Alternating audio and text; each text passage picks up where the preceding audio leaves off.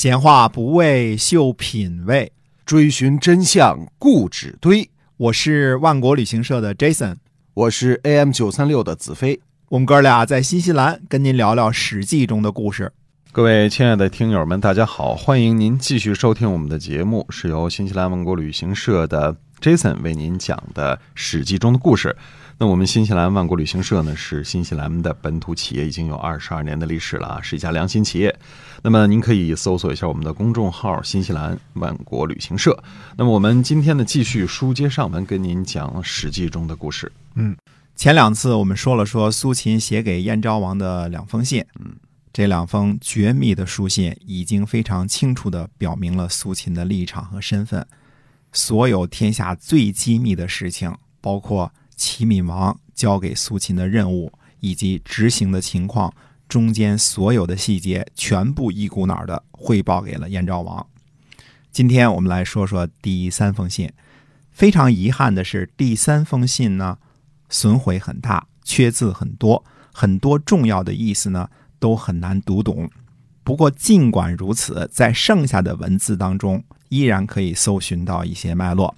此信一开始呢，还是回顾了一下这次苏秦从齐国去赵国的任务，应该是经过燕昭王反复调解之后，凤阳军李队和韩须为对待苏秦的态度有所转变。燕昭王对两人说了什么话呢？在《战国纵横家书》的第四章，苏秦写给燕昭王的长信当中有所回顾，其中最重要的一句话就是。扣留苏秦无道，扣留苏秦就好比摘下我燕昭王的冠冕一样。这话很重啊。嗯，赵国转变了立场，准备赐给苏秦封地，并且任命他做官，比照燕国对苏秦的待遇。赵国让凤阳君李队和苏秦一起谋事儿，认为齐国不攻宋的事情不可信，或者是宋国不可信。这一句只是猜测。如果赵国听从苏秦的话，让韩须为负责处理事情，齐国一定不会相信赵国了。苏秦希望燕昭王务必不要忧虑，一定高高兴兴的。苏秦听说大王忧虑，宁可再次回到齐国，只要齐国和秦国不讨厌燕国，魏国只会自保。后边这一句因为缺字，产生了很大的歧义。原文写的是“今与臣约”，后边是“五合入秦使使齐梁韩”，后边缺字可能是“燕”，呃，在后边又缺字。一九七三年版的简体字《战国纵横家书》中，把这句话断为“五合入秦使使齐梁韩燕”。我个人认为这个断句是不对的。试想啊。如果这样断句，意思是首先让秦国的使节进入，让使节进入一定是接受而不是拒绝的意思，对吧？这个没错。之后呢，又派出使节前往齐国、魏国、韩国和燕国，这本身意思是说不通的，因为楚国现在基本置身事外，与这些个没关系，这些合纵啊、连横啊没关系。赵国是。地主国是邀请人，是主体。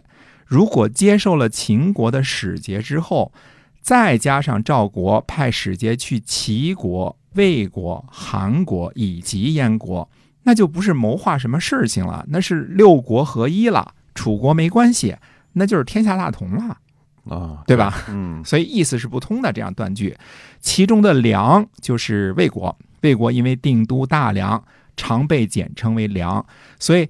这样断句意思不通，这里的断句应该是呢：五合入秦，始使齐、韩、梁、燕。嗯，那重新断句之后的意思呢就通顺了。这次计谋的主要宗旨就是五合入秦，这中间是不能断的，就是五个国家联合攻击秦国，所以赵国才纷纷派出使节。出使齐国、韩国、魏国和燕国。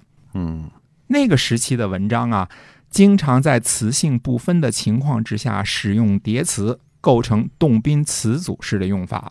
例如，善善恶恶，就是发扬美好，贬低邪恶的意思。使使在这里应该就是派遣使节的意思，属于动宾词组式的用法。嗯至于后边丢失的是不是燕字，意义不大，因为燕国不可能成为赵国谋划的主体，只能是联合的对象。这种情况之下，燕国也不可能成为被攻击的对象。重新断句之后呢，不但这句话语义通顺，而且与后面的内容是一贯的和相吻合的。五个国家联合，共同对付秦国，正是苏秦在赵国写给燕昭王第三封信的时候，赵国和其他大臣定下来的计谋。苏秦接着说，五国收兵的时候不讨伐齐国，但是把齐国排除在小圈子之外，这是最好的结果。齐国和赵国的关系搞得很糟糕，这是中间的结果。赵国和齐国寻善，和秦国一起来谋划燕国，这是最糟糕的一种结局。现在夏臣想让齐赵关系大恶，让齐国远离赵国。我想对齐闵王说，赵国主持的这次联盟，暗中想排斥齐国，并谋划齐国，这样齐国和赵国的关系一定大恶。苏秦接着说。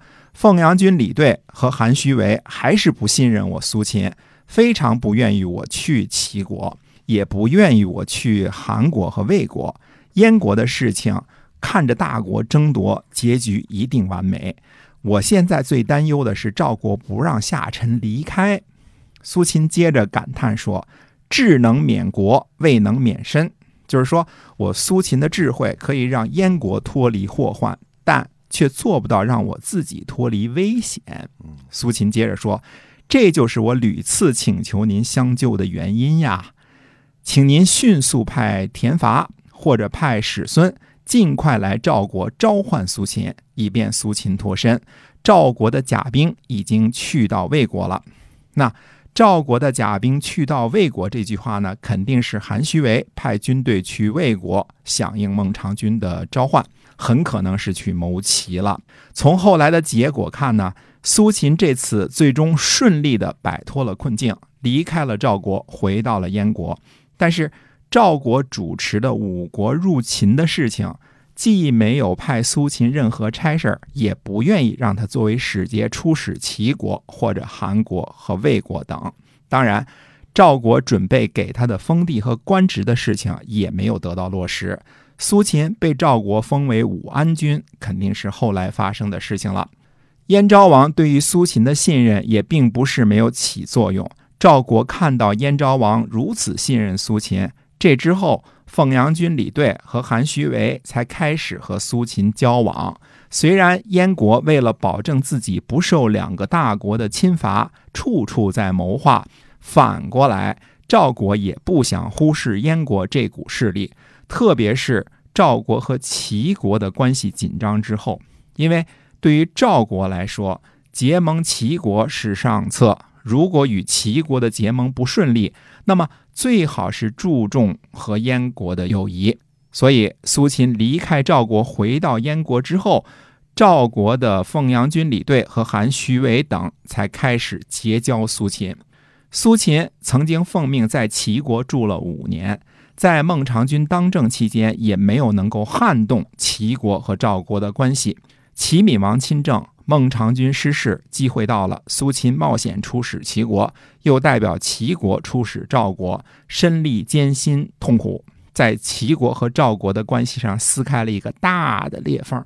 苏秦说的很正确，除非他苏秦出马，任何人代表齐国出使，绝对不会是这个结局。苏秦。完成了一个不可能完成的任务，Mission Impossible，他给完成了。嗯，为日后燕国反攻齐国立下了最大的功劳。如果没有苏秦写给燕昭王的三封信，在马王堆汉墓出土，我们是绝对不可能想象到这其中的云谲波诡和曲折起伏的。任你大脑再聪明，你不看到这些，你死活都想象不到苏秦是这样一个超级能干的间谍，而且干成了一个惊天动地的大事儿。没错。那么预知后事如何，且听下回分解。好，我们今天啊《史记》中的故事呢，先跟大家聊到这儿了。是由我们新西兰万国旅行社的 Jason 为您讲的，希望您持续的关注。好，我们下期再会。再会。